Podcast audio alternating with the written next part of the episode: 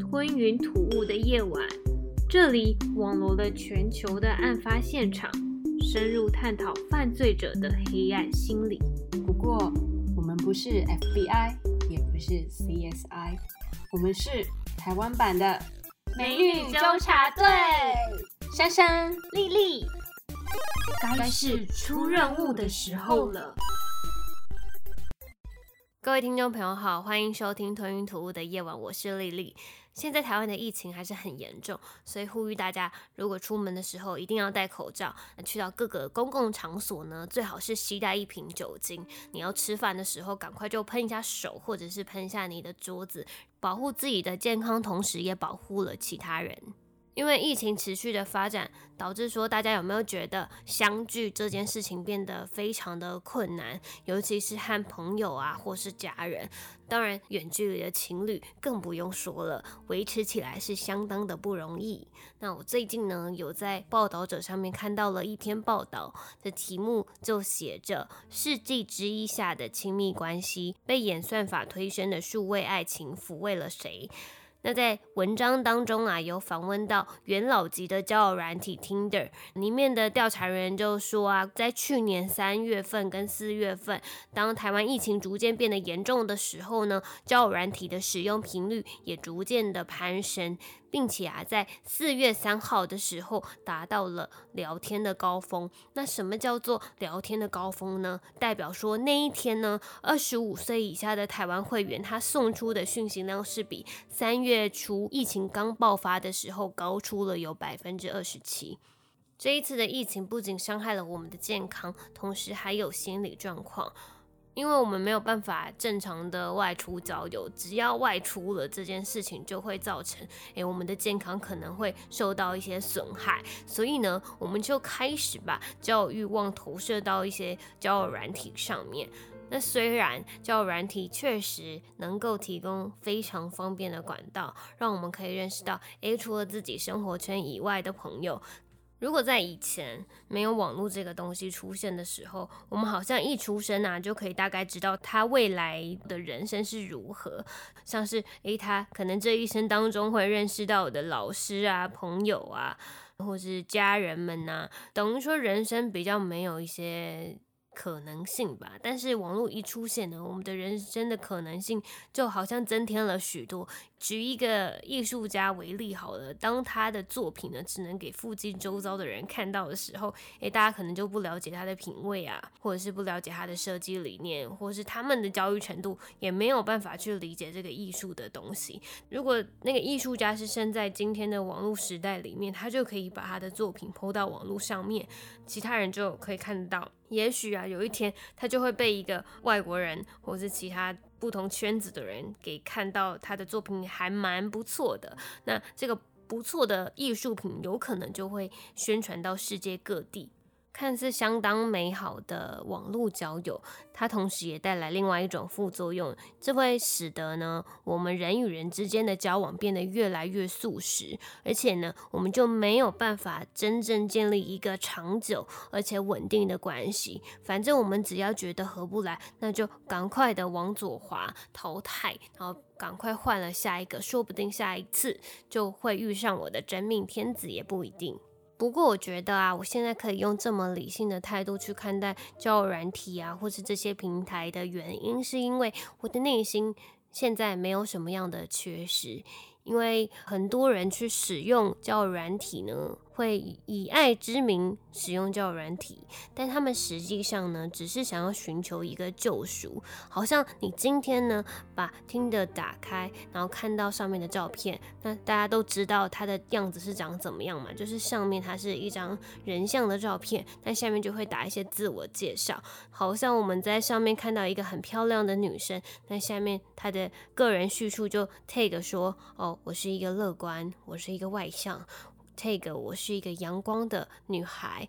这时候有一个男生呢，就觉得说，哎，我的生活过得很不如意，或是我现在正在我的人生的低潮。我在听着上面看到这么阳光的女孩，我就会觉得，哎，那我自己如果能够跟她有一些关系，或是跟她交往的话，我的生活就可以沾到一些光芒。但这件事情就是不太好的是，因为你的快乐啊，或是你的人生的梦想，这样子等于说是都建立在别人的身上了。其实这一开头呢，就是一个不平衡的关系。为什么要讲叫软体呢？是因为我觉得跟这次的案件非常的。有关系，我们现在呢就把交友软体这件事情呢扩大成社群平台。那现在都知道有很多人都会使用脸书啊、IG 啊、Twitter 啊。其实大部分的人上这些社群平台，并不是要去联络谁，或者是想要借由那些东西去跟别人建立更强烈的连接。大部分人呢上去这些平台，都是想要寻求一些认同感。关于人与人之间的相处，最近我看了一个展览，叫做“异态之爱”。为什么会有“异态之爱”这个词出现呢？它是由社会学家高夫曼所提出的一个理论。那这个理论呢，专门在探讨说，现代社会当中人与人之间的相处模式，还有情感流动有什么样的转变。有一个展区非常特别，它是有很多的荧幕堆叠而成的，它每个荧幕上面都播着蛮相似的画面，但是因为呢时间轴的不同，所以它呃每个画面之间就有一两秒的时差。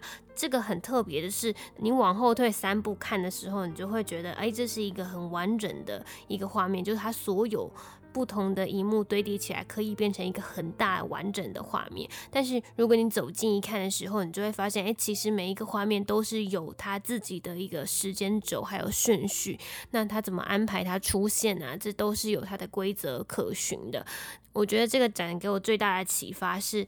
当我们平常的时候没有这么注意到人与人之间的互动的时候，我们就会觉得哦，传一个 line，或是呃打一个视讯电话，或是呃用一个现实动态，用一个 Snapchat，我们就觉得哎还好啊，这就是很正常的一个社交活动。但是你实际上走进去那个展区的时候，你刻意注意到这些讯息如何去流动的时候，你就会注意到，哎，其实我们现在讯息的流动是跟以前很不一样的，它是非常的少。稍纵即逝的。刚刚讲的是讯息的呈现方式，现在呢要讲平台了。那这个平台叫做 Twitter，然后也跟这次我要讲的案件非常的有关系。先来大概简述一下这个案件。这个男生的名字叫做白石龙浩，他过去呢是从事皮条客的行业。在他人生很低潮、不顺遂的时候，他就开始有了一个想法，就是在 Twitter 上面寻找有自杀念头的少女，并且呢，在这些少女的推文底下。留下非常温柔的留言，因为那些女生呢总是会发贴文嘛，会发说：“哎，我觉得我活在这个世界上很没有意义，或者是哎，我觉得这个世界都对我很不好。”就是类似这种，虽然不是很直白的说自己想要去自杀，但她其实呃内心就是有这种念头的这些少女，她就在推文底下会留说：“哎，那要不要一起死？”或者是。推这个少女一把，说：“诶，我知道自杀的方法，或者是啊，我跟你一样都很想要自杀。”那当这些少女去看到这些话语的时候，就会觉得：“诶，没想到在这个世界上也有人跟我有一样的想法。”就开始会觉得：“诶，这个男生很有同理心，就会放下一些戒心。”不过呢，这些留言并不是安慰的留言。就像是白石龙号他所抛出去的鱼钩，正悄悄的等待这些少女上钩。因为白石龙号啊，他曾经做过色情行业的中介，也就是皮条客，因此他就学会了一套话术。那利用暖男的形象呢，就一步步的让内心本来就已经绝望的少女走向更深的一个地狱。那究竟这到底是怎么一回事呢？之后我会更详细的为大家交代。整个事件的来龙去脉，这边开始进入案件的细节。在白石龙号的事件当中，总共有八个女生，还有一个男生遇难。他线上 Twitter 上面找到想要自杀的少女们。根据白石龙号的口述，这些少女啊，在平台上都会写着自己好想死的讯息。有些啊是非常直白的写出我好想死，而有一些呢，则是委婉的透露出一些负面的讯息。像是觉得活在这个世界上没有什么意义，锁定这些女生的白石龙浩就扮演着一个天使的角色，他利用两面手法去诱骗这些少女。一方面呢是展现自己强大的同理心，告诉少女，诶，其实自己同样也非常的痛恨这个社会。另外一方面就声称说自己愿意帮忙，让这些女生离开痛苦的社会。这些。内心脆弱的少女看到具有同理心的留言，当然就放下了自己的戒心。没想到这放下戒心的同时呢，也就是她一步一步呢走向白石龙号的圈套里。这边要提出一个问题：为什么被杀害的九个人当中只有一位是男性呢？这就要说到啊。这个男性其实就是这被杀害的八位女生当中其中一位女生的男友。那这个女生也就是白石龙号第一个杀害的受害者。为什么要杀害这个男友呢？这是因为呢，白石龙号那时候是第一次下手嘛，所以他非常的害怕说会被发现，因为他知道这个少女有男友，而且她已经失踪多天了，所以她的男友一定会来找这个少女。良心不安的白石龙号呢，就。再次的诱骗这个少女的男友来到他们家，接着呢就把这个男生残忍的杀害以及分尸。而这起连续杀人案是怎么样破案的呢？这是因为当时有一名住在东京都八王子市的男生，他就向警方报案说：“诶，自己的妹妹已经失联三天了，怎么找都找不到她。而且啊，他还在妹妹的电脑里面发现妹妹曾经浏览过自杀的网站。那接获通报的警方呢，就立即展开调查。他就先注意到，诶，白石龙浩这个男生呢，曾经在自杀网站和他的妹妹互相的传。传递讯息，那所以呢，之后呢，警方在十月二十三号的 JR 线八王子车站小田原线上五台前车站的监视录影器里面，发现有白石龙浩和他妹妹两个人走在一起的画面，因此警方大概就可以推测的出来，白石龙浩跟这个失踪的妹妹是有很大的关系。于是警方呢就循线找上了白石所接触过的网友，就发现呢白石他是以上吊式这个名字在 Twitter 上面走跳，并且他就宣称啊他会帮忙别人结束痛苦的生命。还装出一种对他人充满同理跟理解的这个形象啊，表示说呢，他会帮忙想自杀的人，而且在帮忙之前也会充分了解对方的情况。有一名曾经跟白石龙浩聊天的女生就这样子说，她说呢，白石曾经有和她坦诚说，哦自己干了很多票，而且还有分析杀人的过程，就是说呢，切割脂肪以后的刀会变钝掉，所以你必须。去频繁的磨刀，让刀变利，才可以比较顺利的杀害下一个人。而这些女生呢，后来成为帮助警方破案的关键。有一个女生呢，她就受到警察的委托，真的和白石龙浩相约见面。如果我是那个女生的话，我应该会先准备十个防狼喷雾剂，因为我觉得很害怕。这个女生呢，就和白石龙浩见面了嘛。这个期间呢，白石龙浩就会出门，那警方呢就有这个机会可以趁机进去他的公寓进行搜查。警方呢来到了白石龙浩的家门前，就闻到一股浓厚的臭味。那这时候就打开房门的时候，那个味道真的是扑鼻而来。但警方还是为了要办案嘛，就还是进去查看了现场，就发现啊，在小小的六个榻榻米大小的房间里面，竟然有八个大型的保冷箱与收纳箱。那警方就觉得说，好可怕哦，为什么这么小的地方有这么多箱子，而且那个味道也太臭了。那他就赶快要把每一个箱子都打开嘛。就发现啊，每一个箱子里面都放满了尸块跟头颅。日本媒体啊，也有模拟当时的现场，也以“恐怖屋”这个称呼去称呼白石龙号当时的住处。经过法庭资料的显示啊。八个箱子当中啊，只有一个箱子是空的。那警方就在推测啊，可能是为了要杀害第十位受害者所做的准备。所以啊，那一名受到警察委托的女子非常有可能就是下一位受害者。讲到这边，我心里都发毛。住在附近的邻居有表示说，自从白石龙号搬进去他们的公寓的时候，他就一直闻到有一股恶臭味，但是他又说不上来到底是什么味道。我看到 NHK 就模拟了白石龙号它的住所，电视台就用纸板盖了四面墙，然后大概就是六个榻榻米的大小。那同时也把八个大型的保冷箱放进去里面。那从画面就可以看到，其实那个记者站进去的位置就已经让整个房间都摆满了，所以你没有办法躺下，或者是你没有办法让很多人进来，因为全部都是箱子。我觉得有点奇怪的是，当被害人进去这个白石龙号的房间里面，一定会闻到一股恶臭味。那同时他也看到，诶，这么小的空间里竟然有这么多的箱子。那这时候为什么受害者他不会起到疑心呢？所以这件事情是我在思考的事。但是之后在法院体调查的时候，是知道说每一个受害者都是有挣扎跟反抗的行为，所以说并不是。说不定这些被害者进去房间的时候，白石龙浩已经准备对他下手，而且就直接去呃做出一些暴力的行为，让受害者无法去抵抗。这边开始讲述一下白石龙浩的生平背景。他在国中前都和父母住在一起，高中的时候就开始半工半读。二零零八年，他曾经在便利商店做了一年又两个月的员工。曾经和白石龙浩相处过的女同学就说，白石龙浩他曾经试图结束自己的生命，所以喝下了大量的安眠药。不过，这个女同学的印象当中，觉得呢，白石龙浩其实是一个很温柔的人。白石龙浩后来呢，在高中毕业后就没有继续的往上就读，就开始到东京新宿那边找寻工作。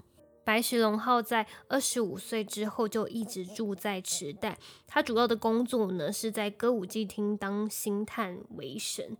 不过在工作方面呢，有许多人对他有不同的看法。有人觉得呢，他话术高超，跟女孩的感情都非常的好；但是也有人觉得他的工作是随意又散漫，所以。口碑是不太好的。后来啊，他在工作期间发生了一个意外，就是他明明就知道某一间夜店他从事有做黑的生意，他还把一些女孩介绍到这家店里面，因此白石龙号就违反了职业法而被判处刑期。他被关了一年两个月之后就出来，但是因为有这个前科的关系，所以他没有办法继续当星探赚钱，于是他就很。难过的回到了老家做监事，也就是在当年的八月就租下了后来成为惊世骇人的案发现场的那一间公寓。跟大家补充一下，什么是星探，还有星探的工作内容到底是什么？在当时的情况里面，因为白石龙号是做星探嘛。然后根据相关的人员就说明了，其实白石龙号在这个圈子里面的风声是还不错，就大家都觉得他是一个蛮温柔的人。我看到了一个媒体，他写到东京有一个星探公司的高阶主管，他就说了星探到底要做什么呢？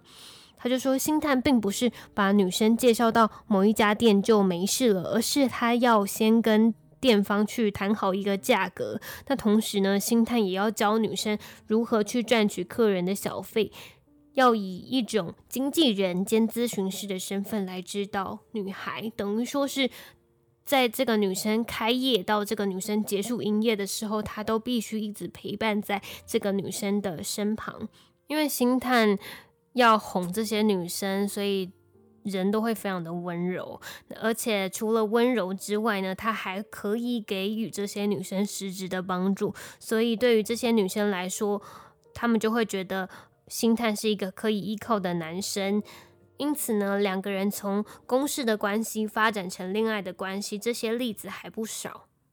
为什么白石龙号会想要杀人呢？这是因为他当时出狱之后就失业，所以没钱嘛。他就想说，好，那我就是要租一个房子，但他又找不到工作，所以他就决定要向女网友借了五十万日元，大概就是台币的十三点五万，用这一笔钱去预付房屋的租金。因为他很担心那名女网友会找他要钱，所以啊，他就觉得说我要先下手为强，先把他给杀了，这样子这个女生就不会因为看到白石龙号还不出钱而报警，因为他不想要再被关第二次。白石龙浩在杀第一个人的时候，他内心是非常的紧张，而且很害怕被发现啊，就觉得说，哦，这个女生如果消失个两三天的话，是不是警察就会马上的找上门来？但后续他就发现，哎，其实好像没有人发现呢。另外，他还有一个观念深植于他的心中。过去他就担任皮条客的行业，他就坦言说，在那个行业当中，其实天天都在犯法，只有被抓到的时候才会出问题。所以这个想法呢，他就带入到杀人这件事情上面，所以他就想说，哦，没有人发现，那就还好。杀完第一个人之后呢，他。后续的杀害别人的过程当中，他的心情是比较轻松的。他也说啊，如果警方没有抓到我的话，我其实是不会感到后悔的。我就觉得说，呃，这就是一个生存的方式。受害者家属在法庭上听到白石龙浩的这些言语。就知道说白石龙浩是没有什么回忆的。那其中一名受害者的父亲就说，他死都不会原谅白石龙浩，因为他就说，即使到现在，当我看到和我女儿同年的女性的时候，我都会把那个女性误认成我的女儿，而且这样的伤痛是不会消失的。他就对着白石龙浩。呼喊说：“把我的女儿还给我！”还有另外一名受害者，他在接受 NHK 访问的时候，他认为说，法院将白石龙浩判处死刑是最基本的。他就说：“呃，我很想要复仇，可是身为受害者家属的我，什么都做不了。我不知道应该要如何去发泄我的亲人被杀死的那种怒气。”那有一名受害者的弟弟，他就说。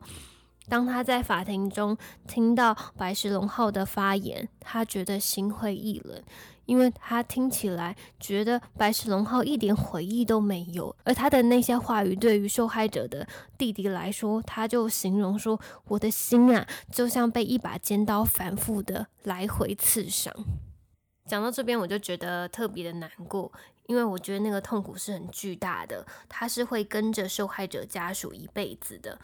理想的状况是，受害者的家属可以带着伤痛继续的经营自己的人生；不理想的状况是，受害者的家属会一直停留在受创的这个时空当中。这就让我想到我阿妈的事情，因为我从小到大都一直听到他都会打电话给他的朋友抱怨说，他可能在。二十几年前或三十几年前，就跟某某某发生了争执，或者是某某某欠他钱，这件事情就不停反复的被提起。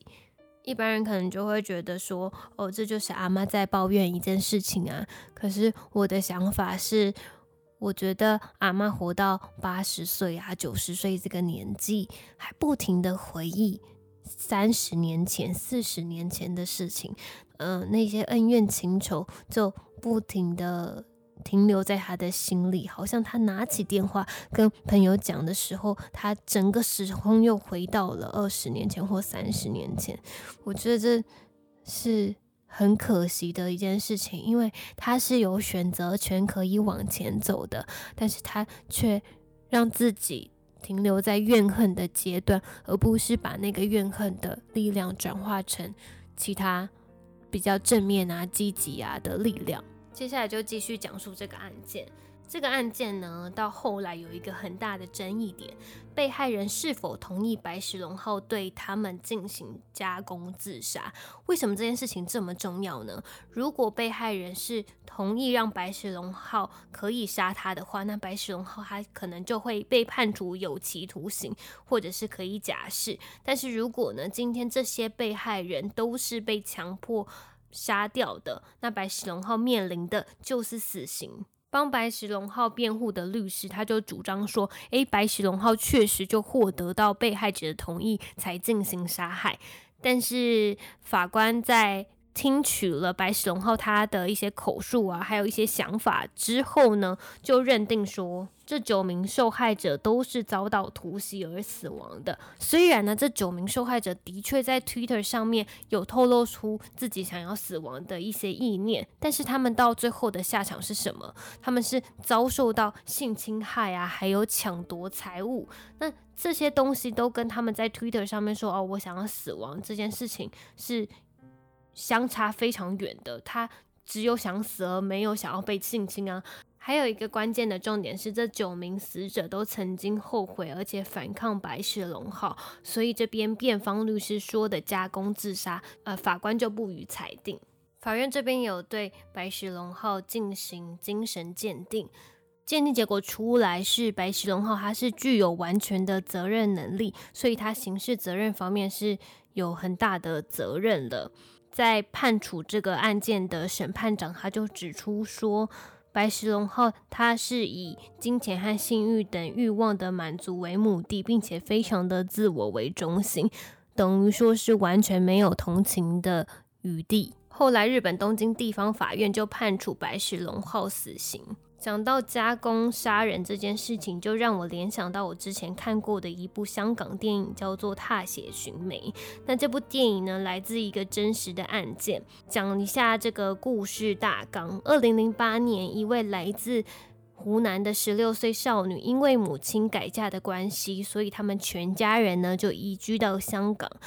后来呢，这个少女就跟继父越来越不和，所以本来成绩很优异的她就。果断的放弃了学业，希望呢赶快的离家自力更生。他的梦想是成为一个模特儿，可以在呃荧光幕面前变成很美丽、光鲜亮丽的样子。不过后来呢，就变成援交少女，然后在这个。援交的过程当中，就遇上了一个社会边缘人，叫做丁子聪。那后来这个少女就被丁子聪给杀害且分尸。这边就有一个问题想要询问大家：谈到加工杀人，如果今天真的是犯罪者，他是要帮助受害者去结束痛苦的生命的话，那这个犯罪者他到底是一个好人还是坏人呢？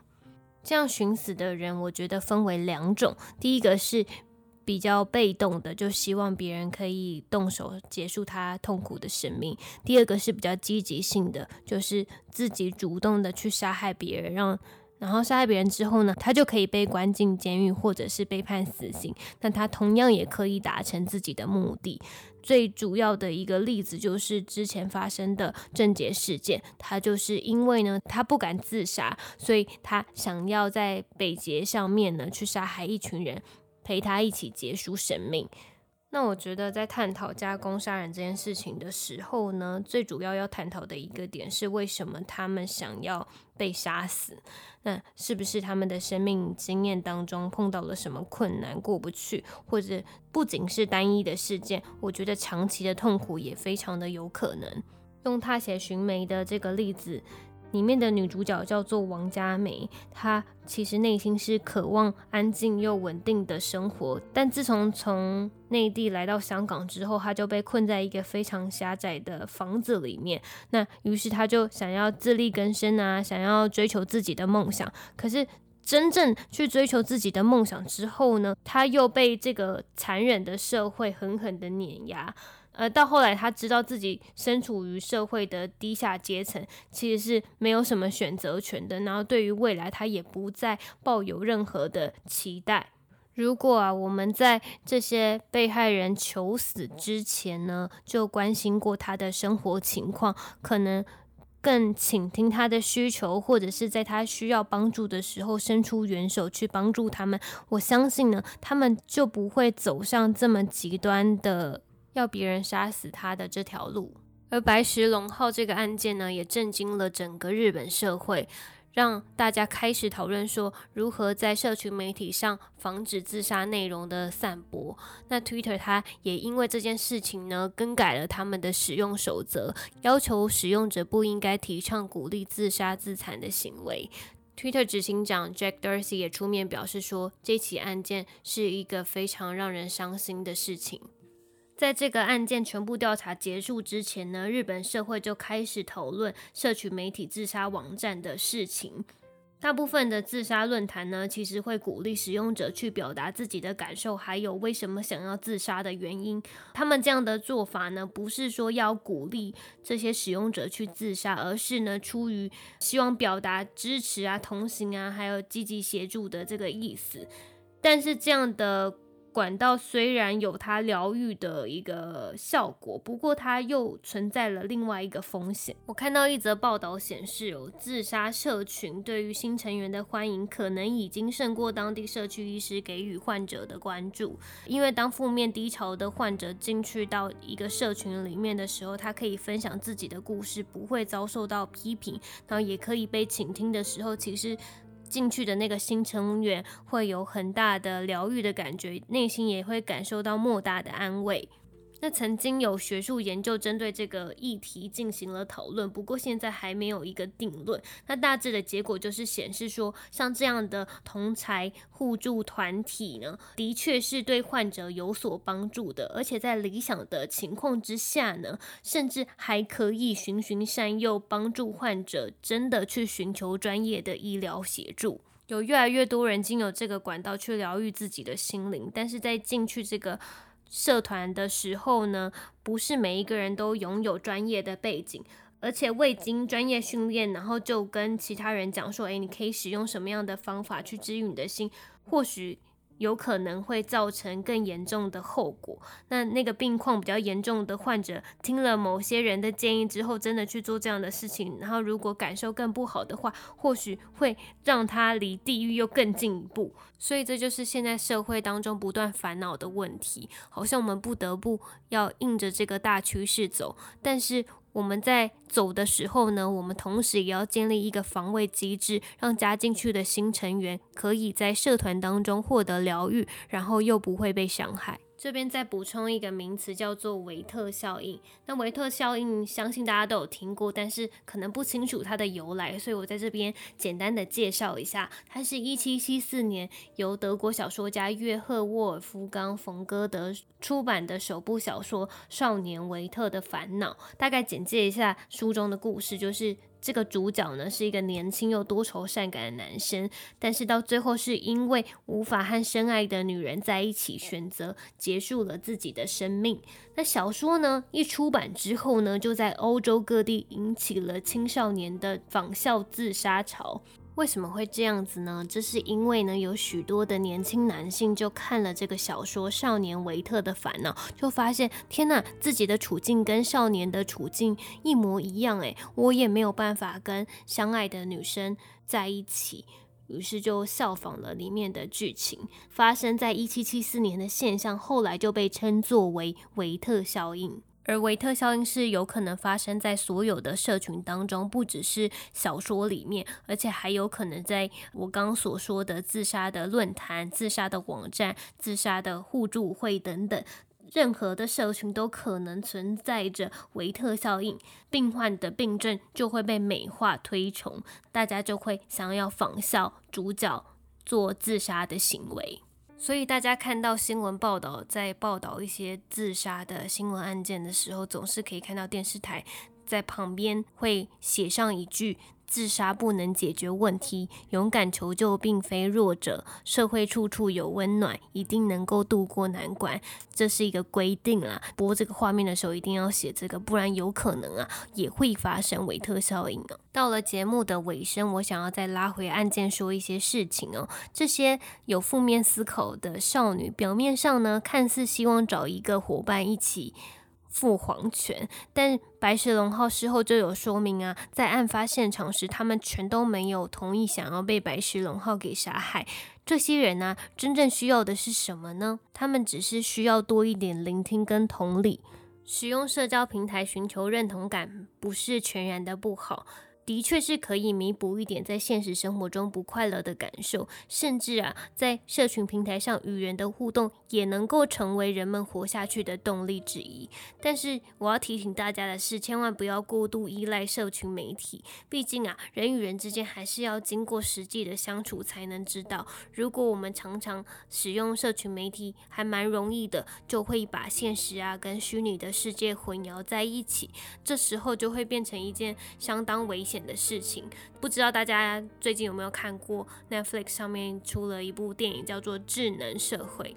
它一开头就点醒了我，还明示了一句话：“Nothing vast enters the life of mortals without cures。”这是希腊悲剧作家所写的一句话，中文的意思是：影响凡人生活的巨大体系必定有害。